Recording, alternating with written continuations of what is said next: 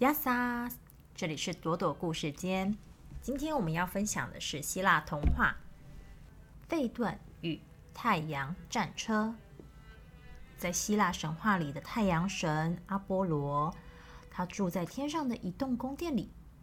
那栋宫殿呢，里面呢像黄金一般的闪耀，到处都是闪闪发光的东西。那儿永远都是晴朗的白天，永远都没有黑暗。没有夜晚，一般的人们呢很难到那儿去的，因为那儿太亮了。你的眼睛呢可能会被太阳的光给照射到，睁不开眼睛来。有一天，有一个年轻人，他勇敢的朝向宫殿走去。由于太阳光太强烈了，他没走几步路就会停下来揉揉他的眼睛。好不容易，他走进了太阳神阿波罗的宫殿的时候。他看见宫中一片的璀璨，阿波罗正坐在宝殿当中，他的四周散发着耀眼的光芒。太阳神见到这一位年轻人，亲切的问他说：“你来这里做什么？”年轻人勇敢的回答道：“我叫费顿，我来这里是讲证实。”您是不是我的父亲？我的母亲告诉我你是我的父亲，但是我的朋友们都不相信，他们都嘲笑我，所以我想来问问你。太阳神阿波罗一边笑着，一边卸下了他的王冠，让费顿可以清楚的看见他。接着说：“费顿，到这儿来，孩子，你就是我的儿子，没有错。”你的母亲并没有骗你，我愿意向你证明。现在，无论你向我要什么，我都会给你。皮顿真是太高兴了，他的父亲竟然是受人敬仰的太阳神阿波罗。他曾经看过太阳神阿波罗驾着他的四轮太阳战车在天空中带着太阳飞行的壮观情景。因此，他要求阿波罗让他也驾驶一天的太阳神战车试试看。他想让他所有的朋友都看到他在天空中驾着太阳战车奔跑的模样。太阳神一听就后悔了。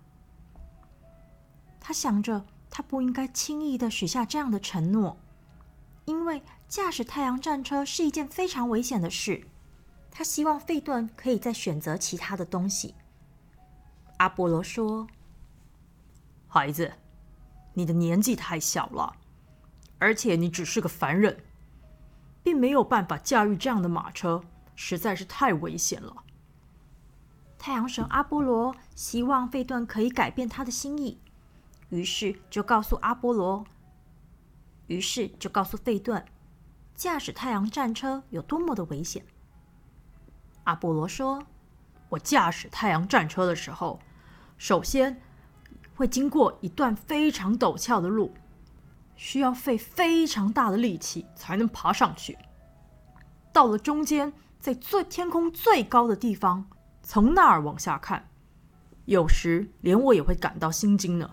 到了最后一段路，准备要下来的时候，更是倾斜危险，我需要使出非常大的力气。才能掌握住我那几匹马儿。更可怕的是，天空它并不是固定的，而是不停的在旋转。当所有的星星跟着天空旋转的时候，它们的速度非常的快。我经常需要担心，它们被扫下来的时候会不会打到我的马车？是不是连我的马也会被抛出轨道之外呢？所以，我希望你能再想一想。选择其他的东西，无论是什么贵重的礼物，我都愿意送给你。只有驾驶太阳战车这件事情，我实在不敢轻易的答应你，我怕那会送掉你的性命啊！年少的费顿并没有办法理解父亲的苦心，他很坚持的对阿波罗说：“不，我不喜欢任何海中的东西或是地上的东西。”我只想要驾驶太阳战车。没办法，太阳神阿波罗只好让他的儿子去冒这个险了。因为他已经答应过他。黎明即将升起，东方已经开始发白了。费顿看到所有的星星都消失了，月亮也即将退下，于是他神气十足的站上了太阳神的战车。阿波罗警告费顿说：“孩子，你不要跑得太高啊，因为那样会烧到天上，天上的众神会生气的。也别跑得太低，因为那样的话就会烧到地上的人们以及地上所有的事物。”费顿听了，他高高兴兴的应着：“好，好，好！”得意洋洋的抬起他的头。终于，他驾起了太阳神阿波罗的战车，驾驾，快乐的穿梭在层层的密云当中。突然间，战车发生了震动，马越跑越快，费顿失去了控制。为什么呢？因为这四匹战马发现驾驭他们的并不是阿波罗，所以他们根本不愿意听费顿的指挥，横冲直撞。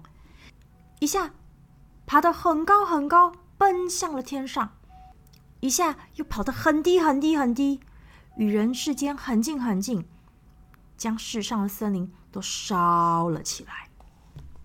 众神之王宙斯看见了这样的事情发生，他立刻对着太阳战车丢出一个巨大的雷电，用雨水浇熄了地上冒着浓烟的火。